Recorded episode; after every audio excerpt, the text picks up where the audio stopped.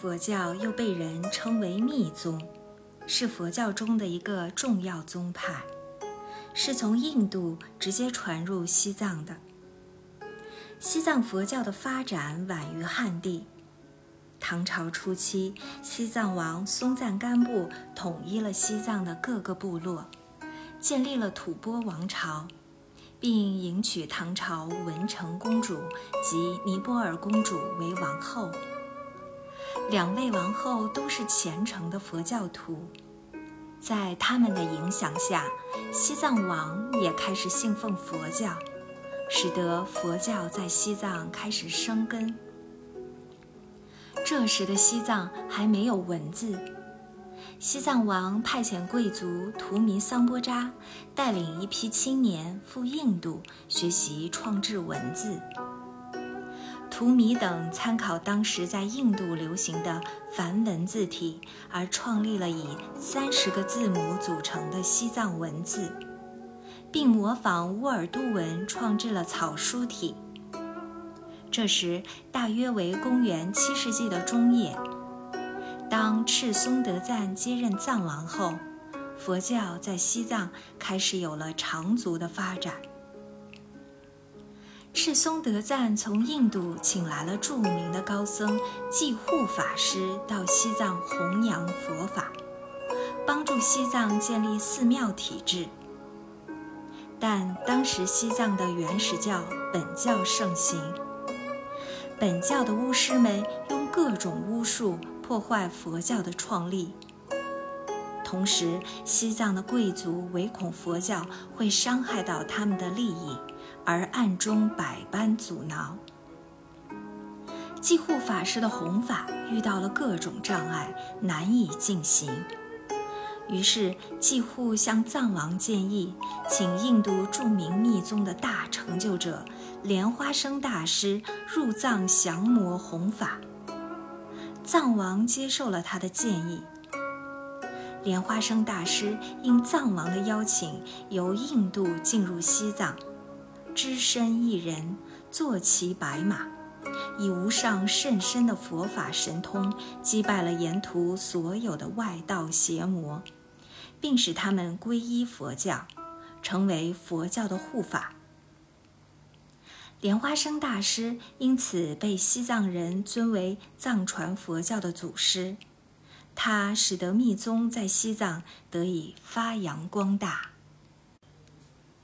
在这一时期，汉地的禅宗也传到了西藏，以大乘和尚为首的一批汉地法师来到了西藏弘扬禅宗。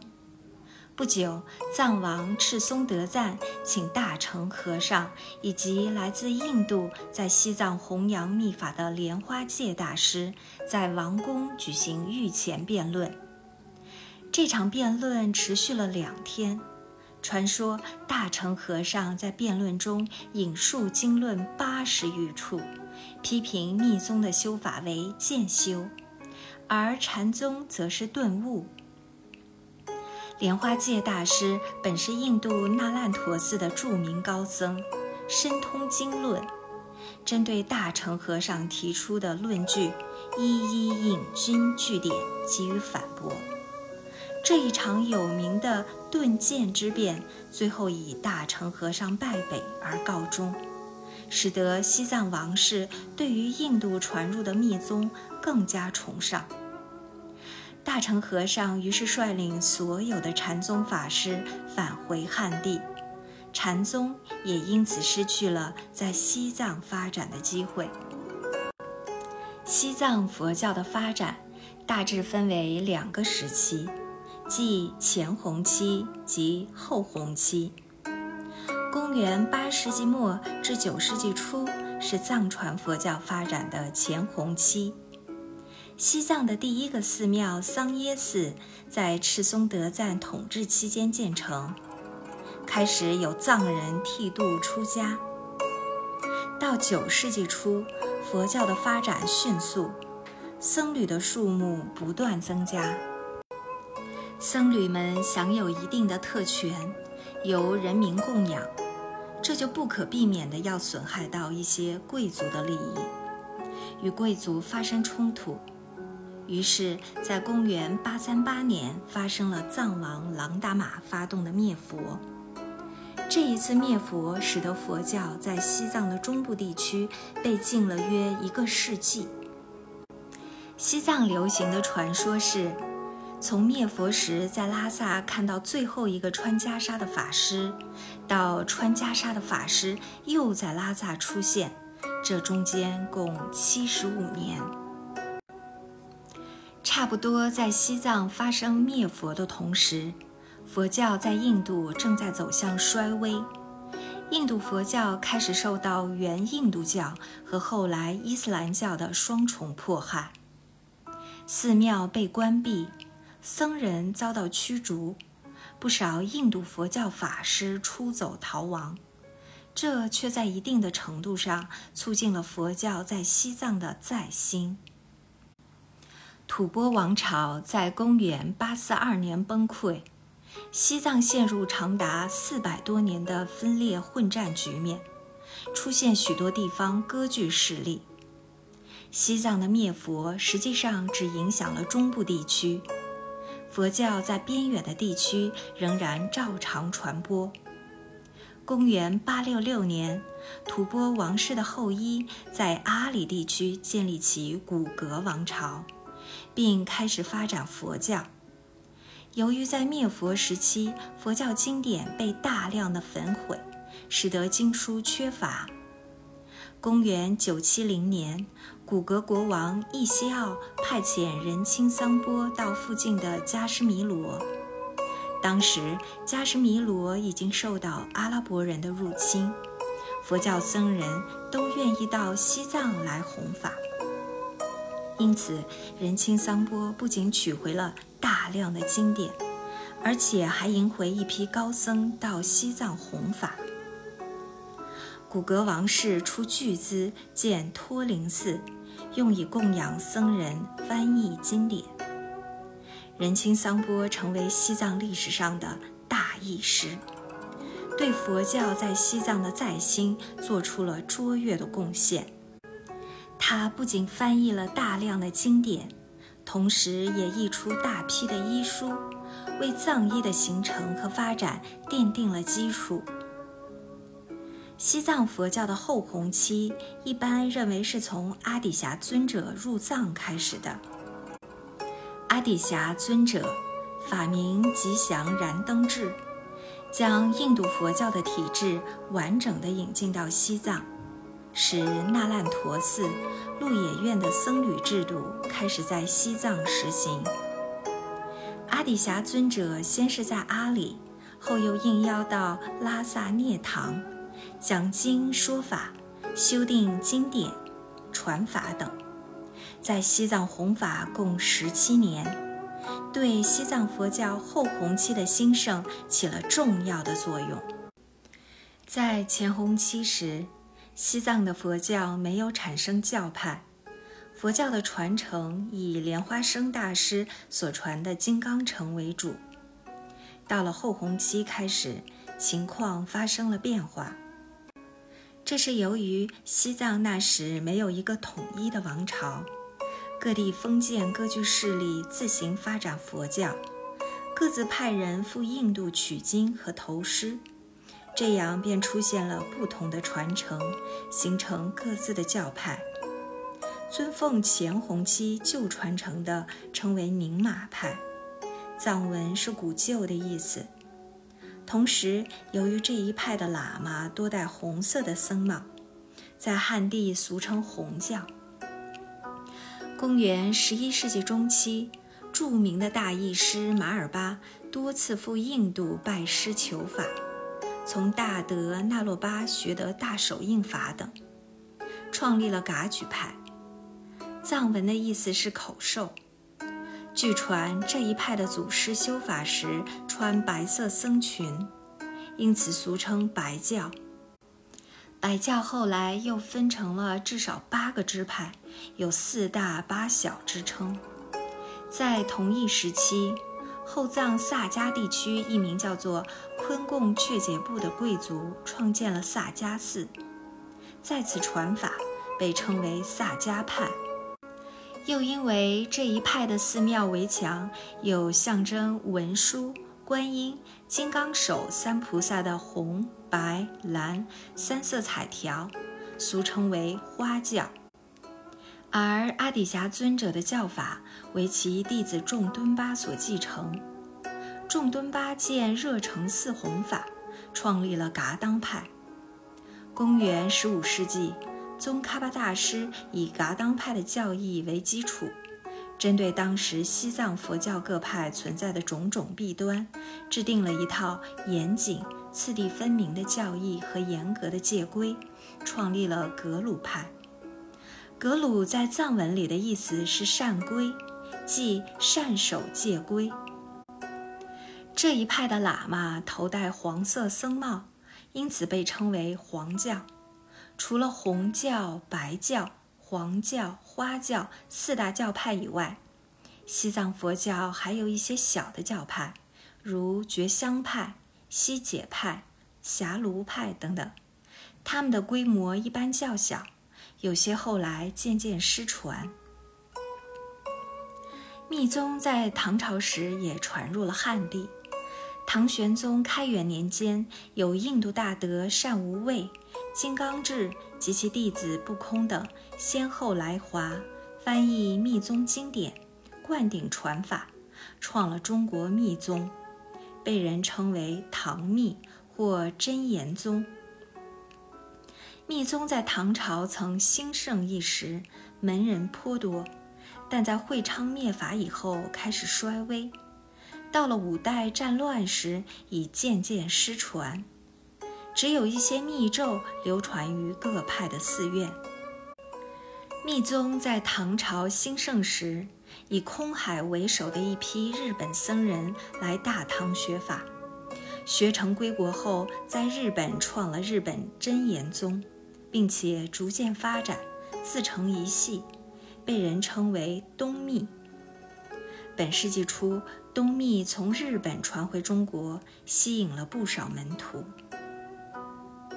自古以来，为了维护汉藏关系及中央政府对边疆地区的控制，历代王朝都对西藏佛教的各派领袖实行拉拢和安抚，多次加以封赐，保持友好关系。元朝时，蒙古人崇信密宗，萨迦派第五祖八思巴大师被忽必烈封为国师。迎请到南京为元朝皇室传授秘法。传说八思巴在说法时显现神通，身子升在空中，这时天上降下纷纷花雨，雨花台便从此得名。噶举派在元、明、清三代均很受皇室的推崇。噶玛噶举的领袖第五世噶玛巴迎协巴。曾被明朝永乐皇帝请到南京传法，为皇后荐举，被封为大宝法王，以后代代世袭。黄教的达赖、班禅喇嘛更是多次受到明清朝廷的封赐，被邀请至皇室讲经传法。这些西藏佛教领袖与汉地的交流和来往。在很大程度上加强了中央政府与西藏地方政权的联系和汉藏两族之间的交流，但尽管不少的密宗大德曾应邀造访汉地，密宗的传授大多局限在皇室和达官贵族的范围内，密法的法本多为皇室所收藏，普通老百姓很难有机会接触。此外，由于汉藏语言的不同及地域的隔阂，加上汉地有相当一部分佛教对于密宗所怀有的成见，藏传密法一直未能在汉地广泛弘扬。这种情形一直延续到晚清。从晚清以来，藏传佛教逐渐从青藏高原传入汉地。先后有不少康藏的活佛喇嘛来到汉地传法。这一时期来传法的喇嘛包括诺那活佛、九世班禅喇嘛、白普仁尊者、张家呼图克图和多杰格西等。其中，红教的诺那活佛是最早来到汉地弘扬密法的。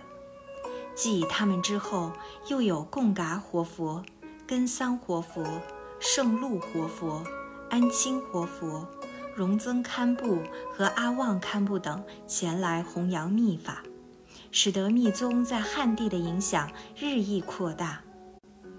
那时，中国一些地区的佛教界开始了一股崇尚西藏密宗的热潮，无论是红教、白教、黄教。或者花教均受人欢迎，人们热衷学习密宗。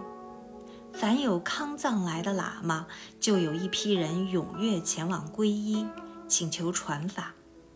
其中不乏政府高级官员，如戴季陶、何应钦、居正等人。当时学习密宗的多为在家居士，出家人反而不多。因为汉地的不少和尚法师对于西藏密宗一向抱有成见。一九三三年五月，第九世班禅喇嘛从北京到达杭州，在杭州举行了十轮金刚法会。法会的发起人有杜月笙、梅兰芳、戴季陶等。当时，一般上海的名人均来到杭州担任法会的护法。一时声势浩大。这次法会的缘起是为了江苏发生的水灾。我听到这个消息，也前往杭州参加法会，求受灌顶。在法会上担任班禅喇嘛的藏语翻译为超一法师，他曾是当年大勇法师率领的赴藏求法团成员之一。大勇法师未能到达西藏，便在西康甘孜去世后，超一自己前往西藏，学得不少秘法。这次由他来担任班禅喇嘛的翻译。法会之后，超一法师来到镇江，主持由镇江海关税务司张伯烈，人称张莲菩提所发起的大白伞。护国西灾法会，张莲菩提是湖南长沙人，一位虔诚的佛教徒，当时担任镇江密教协会的领导人。这次的法会由他做大施主，在寺庙里设一法坛，请超一法师修密法念经。法会的地点就设在超岸寺。我因为写的一手好字，被聘为法会的书记，书写剑王超度的牌位。红匾也是我写的。来参加这个法会的有几百人。法会持续，参加了这两次法会之后，我对西藏的密教产生了浓厚的兴趣，立志深入的学习西藏密教的奥秘。我决定先学习西藏的语文，然后前往西藏求法。因缘凑巧，我在支那内学院结识了一位研究员，法名叫德潜。认识他不久，他便应聘到重庆的汉藏教理院任国文老师。他的国文很好，到了重庆以后没有多久，便写了封信给我。信中说，汉藏教理院以研究汉藏佛教为主，聘请西藏喇嘛教授西藏语文。学习西藏语文实际上并不特别困难，和学习其他的文字没有什么区别。他在信中还告诉我，学校正在设立一个藏文专修科，招收二十多名高中毕业的有志青年专修西藏语文。暂定三年毕业，食宿一律由校方免费提供，学生只需要自备赴重庆的旅费。他极力推荐我去参加这个专修班。这以后，我连续接到他的几封信，都是催促我尽快赴重庆。那时从重庆发一封航空信到镇江可不便宜，邮票要两三个大洋。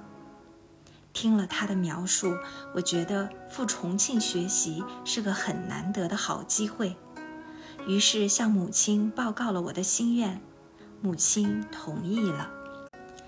在我十一岁的时候，父亲就因肺癌去世了，年龄还不到四十岁。父亲刚去世时，因为还有田租可收，家中的生活不是很困难。那时大米才不过三四块钱一担，到了最便宜的时候，十块钱可以买到三担。父亲去世后不久，佃户便开始拒绝交粮，把田地据为己有。母亲不懂得如何打官司。只能被佃户们欺负，因此有段时间家里生活相当清苦。好在我的母亲很能干，继承了我外祖父的本事，把家里积蓄下来的钱拿出去放债，收取利钱，维持着家用。那时母亲住在苏北高邮县，由镇江到高邮要搭乘小货轮。先横渡长江到瓜州，再沿大运河经扬州仙女庙、邵伯、界首到达高邮，时间要整整一天。轮船公司为了多载一些客货，多赚上一些钱，小货轮的后面还拖着一条拖船，因此船速缓慢。实际上，沿运河航行，船速不能太快，因为运河两岸有很多木船，经不起大浪冲击。如果将小船冲翻，轮船公司要吃官司。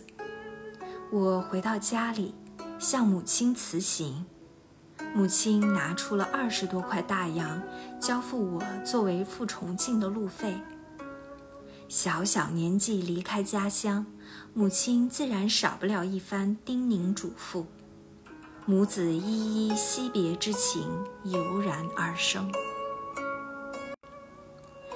一九三四年的二月十四日，农历的年初一那天，我辞别了母亲，搭乘三北公司的长江轮，从镇江溯江而上赴武汉。开始了我的西行求法之路。